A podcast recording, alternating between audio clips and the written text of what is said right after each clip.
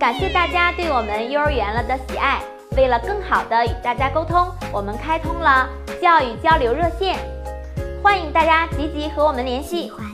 大家好，欢迎收看幼儿园了。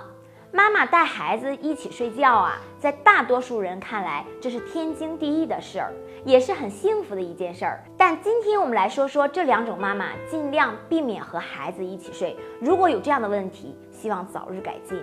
第一点就是经常吸烟喝酒的妈妈，妈妈吸烟和孩子一起睡觉啊，危害。真不小，因为吸过烟，身上会残留一些有害物质。孩子吸入这些有害物质呢，不仅会增加孩子患呼吸道疾病的机会，而且还影响孩子的智力发育。喝酒的妈妈呢，酒精里都有一些麻醉成分，会让人睡得很沉，无意中呢会压到孩子的身上，你呢也感觉不到，而且也不能及时感知孩子的情况，很容易导致意外发生。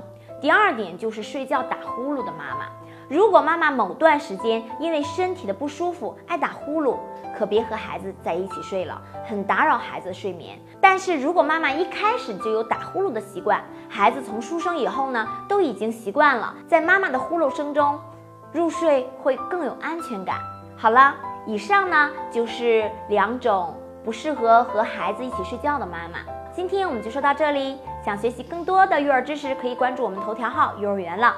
感谢您的点赞和转发，我们下次见，拜拜。为了感谢大家对幼儿园了的喜爱，我们给大家送福利了。